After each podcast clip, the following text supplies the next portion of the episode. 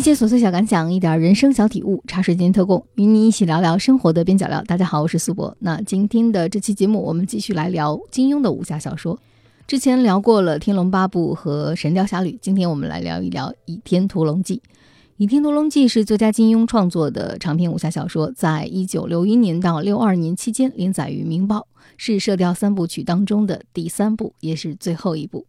小说是以张无忌的成长为线索。写到了江湖上的各种帮派、各种人物的恩怨情仇。作为《射雕三部曲》当中的最后一部，《倚天屠龙记》把整个的故事背景放在了元末。在这个故事里，金庸除了塑造一个优柔寡断的明教教主张无忌之外，也塑造了一个野心勃勃的明朝开国皇帝朱元璋。我个人是觉得，张无忌在金庸武侠小说当中，他塑造的诸多英雄当中，是一个非常特别的形象。很多人都说，在金庸所创作的十四部小说当中，韦小宝是一个反英雄的存在。金庸自己也认同这种说法，但我个人觉得，比起韦小宝来说，张无忌更像一个反英雄的存在。无论是当红花会的舵主，还是当朝廷的爵爷，我觉得韦小宝本身还是有自己的英雄意识的。但是张无忌，在我看来，他从头至尾都没有想成为一个英雄。他最终卸任明教教主，既非情势所迫，也不是什么天意弄人，而是他自己本身本性并不想当这一个教主，也并不想带领起义军再往前走。他本身的性格、他的软弱、他的犹疑、他的摇摆，都促使他不能成为一个典型的江湖当中的英雄人物的形象。如果说韦小宝是没有成为英雄的担当，看起来有那么一点加引号的软骨头的话，我觉得张无忌身上是完全没有成为英雄的欲望和意识。在《倚天屠龙记》当中，张无忌固然做了很多英雄事，你可以说是出自他的人性本性，或者是情势所逼，但他本人是否有成为英雄的那种驱动力？我觉得这是和很多金庸笔下的英雄人物不同的。萧峰身上、令狐冲身上这些强有力的英雄人物身上的那种决断力、那种担当、那种道义，在张无忌身上他是摇摆的。简单来说，张无忌的性格里充满了一些复杂和软弱的成分。比如说，他学习乾坤大挪移的心法是应小昭之请。任明教教主是迫于形势，也是尹天正、鹰野王等人动之以情，与周芷若订婚是奉谢逊之命，不与周芷若拜堂是又为赵敏所迫。总之，他的行为往往是优柔寡断，万事来之顺其自然，而不愿意服旁人之好意。他的这种性格突出的表现在他对周芷若、赵敏、殷离、小昭这四位少女的态度上，他周旋他们其中，常常被形势所迫。但是做决断的时候又拖泥带水。如果最终不是以假死出走，他恐怕还是会在四个少女之间徘徊无定。甚至我觉得《倚天屠龙记》的结尾留下了一个完全像谜一样的结尾，人们也不知道最终这个故事的走向究竟会导向哪里。《倚天屠龙记》的最后两段是这样写的：赵敏见张无忌写完给杨逍的书信，手中的毛笔尚未放下，神色间颇是不乐，便道。无忌哥哥，你曾经答应我做三件事：第一件事替我借屠龙刀；第二件事当日在亳州不得与周姐姐成礼。这两件事你已经做了，还有第三件呢，你可不能言而无信。张无忌吃了一惊，道：“你，你又有什么古灵精怪的事要我做？”赵敏嫣然一笑，说道：“我的眉毛太淡，你给我画一画，这可不违反武林侠义吧？”张无忌提起笔来，笑道：“从今而后，我天天给你画眉。”忽听得窗外有人咯咯轻笑，说道：“无忌哥哥，你可曾也答应了我一件事啊？”正是周芷若的声音。张无忌凝神写信，竟不知他何时来到窗外。窗子缓缓推开，周芷若一张俏脸，似笑非笑，出现在烛光之下。张无忌惊道：“你，你又要叫我做什么了？”周芷若微笑道：“这时候我还想不到，哪一日你要和赵家妹子拜堂成亲，只怕我便想到了。”张无忌回头向赵敏瞧了一眼，又回头向周芷若瞧了一眼，霎时间百感交集，也不知是喜是忧，手一颤，一支笔掉在桌上。回头想想，整部小说在这个时候戛然而止，更能体现张无忌的优柔寡断、软弱无害。这样的人虽然武功高强，但对江湖和庙堂来说都不算好事。在这个系列开启之初，我也曾经说过，在金庸武侠小说当中，我认为写情写的比较好的三部，分别是《天龙八部》《神雕侠侣》和《倚天屠龙记》。之所以《倚天屠龙记》能够排列第三，是因为和前两部不同，除了塑造主角之间的人物情感关系，在《倚天屠龙记》当中塑造了众多的。配角的情感关系都值得一观，比如这其中有欢喜冤家，如王难姑和胡金牛既相爱又相争；杨逍和纪晓芙相爱却不能结合，成为各自门派斗争的牺牲品；张翠山和尹素素虽然能够结合，却又为情而死；杨不悔和殷离婷作为两代人，能够超越世俗之见而相爱，等等，都写得荡气回肠。还有一点就是，金庸在《倚天屠龙记》当中将感情的纠葛与门派之争、政治斗争、民族之间结合起来，使爱情和现实之间的矛盾冲突互相纠结，最终既考验了这份爱情的主人公的胆量，他们感情的波折也极大的激发了读者的兴趣。那说回到主角身上，我觉得在《倚天屠龙记》当中。其实也塑造了一位和《神雕侠侣》里程英那样的及早的放手洒脱的女性形象，那就是珠儿，也就是英离。作为张无忌的表妹，她当然也对张无忌产生了情感，但是在最终的众多少女当中，我觉得她是最早从一段感情当中抽离出来，知道自己要去做什么的那样一个少女。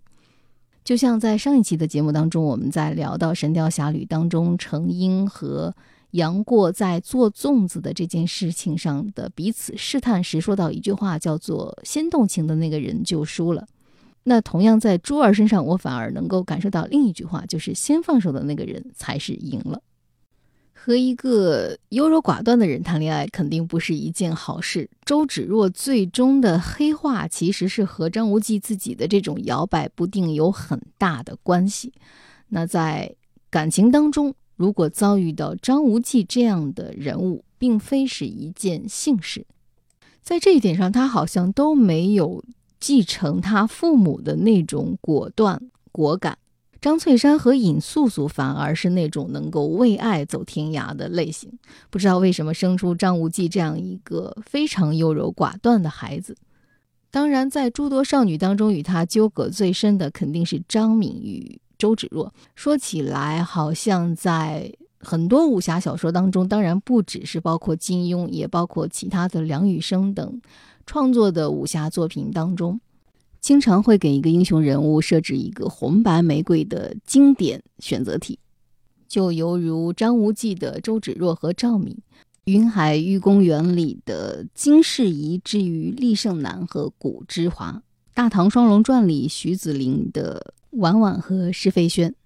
而且与名门正派的大家闺秀相比，总是那个恶女的形象更吸引主人公一点。放在《倚天屠龙记》当中，当然张无忌也是好像偏心赵敏更多一点。我觉得这是一个蛮有趣的现象，就是在武侠小说当中，为什么恶女反而更有吸引力？这其实是值得去探讨和玩味的一点。当然，在金庸的诸多小说当中，他经常会设置一种所谓的正邪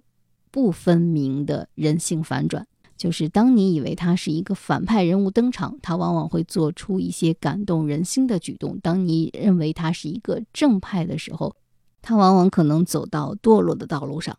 比如说《倚天屠龙记》当中后半部分黑化的周芷若，比如说以为是一个反派人物登场的赵敏，最后却没有做出大奸大恶之事。再比如说六大门派在围剿光明顶之前对明教的那种刻板认知。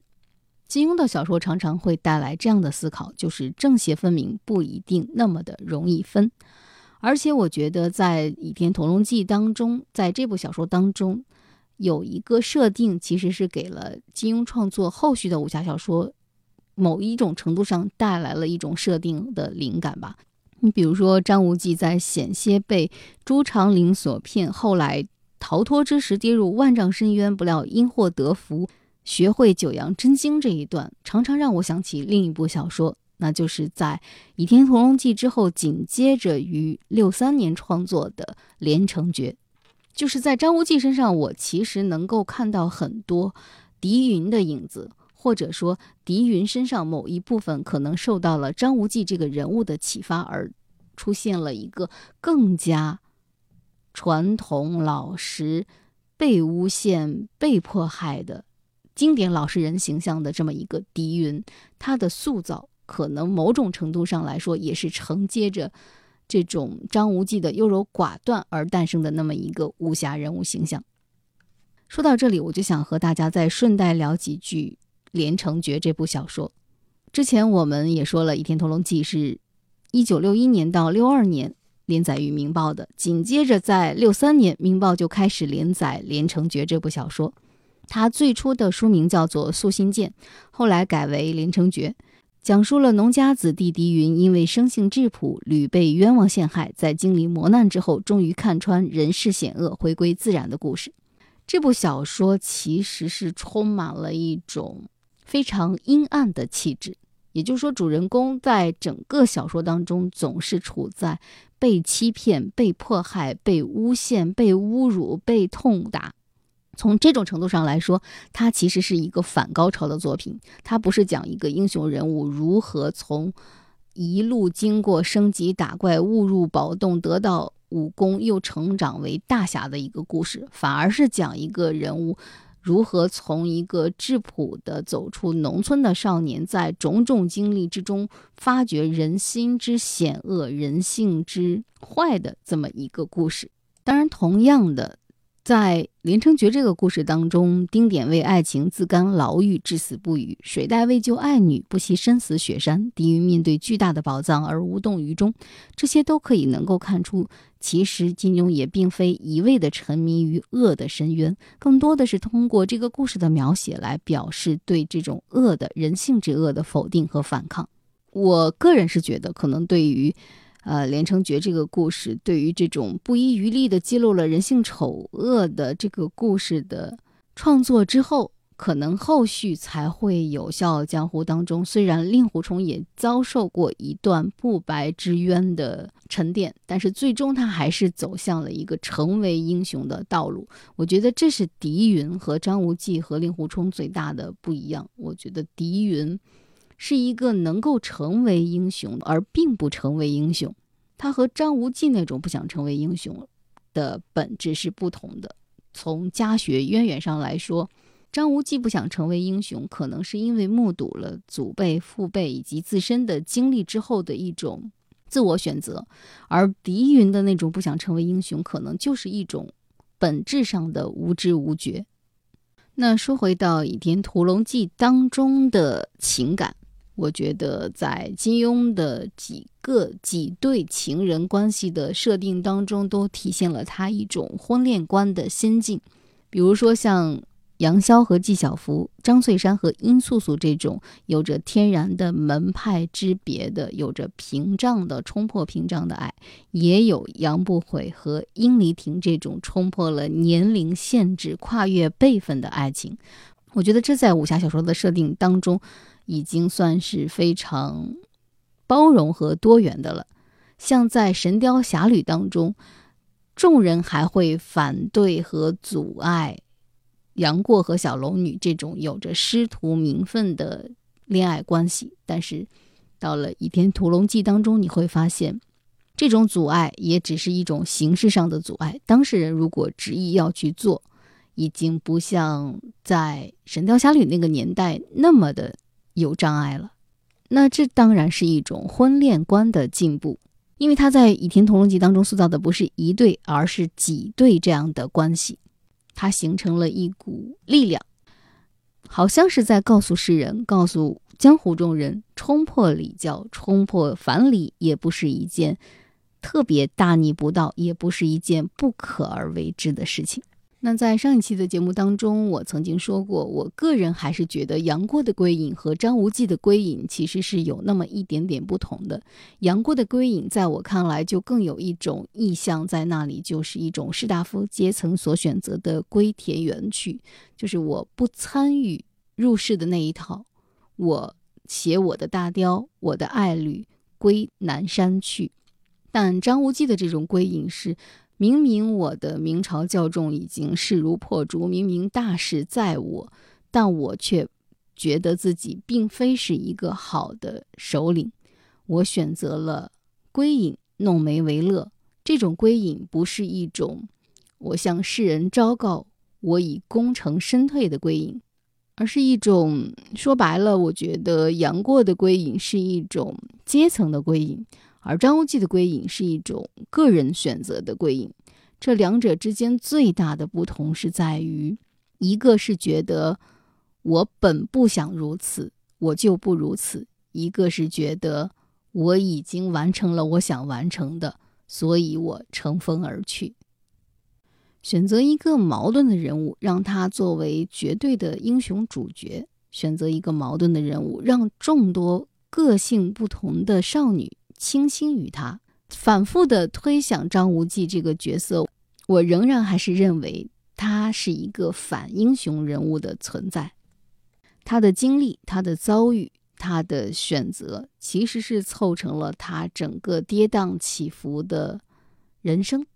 张无忌到底有多少魅力？我觉得不同的人有不同的答案。在明教教众看来，他拯救明教于水火，他当然是有魅力的；甚至在周芷若或者是赵敏看来，他锄强扶弱也是值得去爱的；甚至在小昭那里，更是一个值得托付的教主。但是，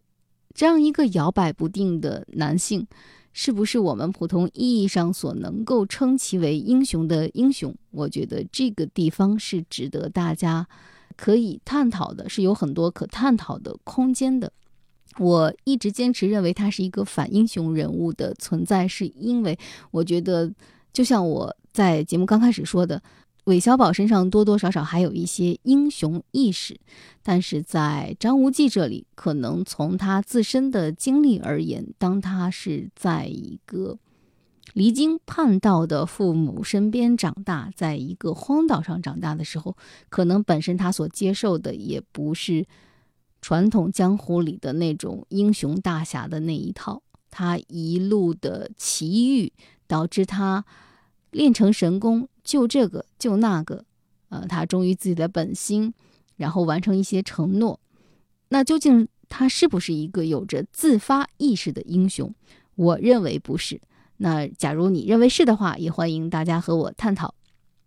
大家在微博、爱发电、喜马拉雅、苹果播客和小宇宙上都能够找到我。我希望听听大家的答案。究竟张无忌是不是一个英雄？这还是一个挺值得说说的话题。那今天的节目就到这里，茶水间特供，与你一起对抗生活的枯燥与无聊。我是苏博，咱们下期见。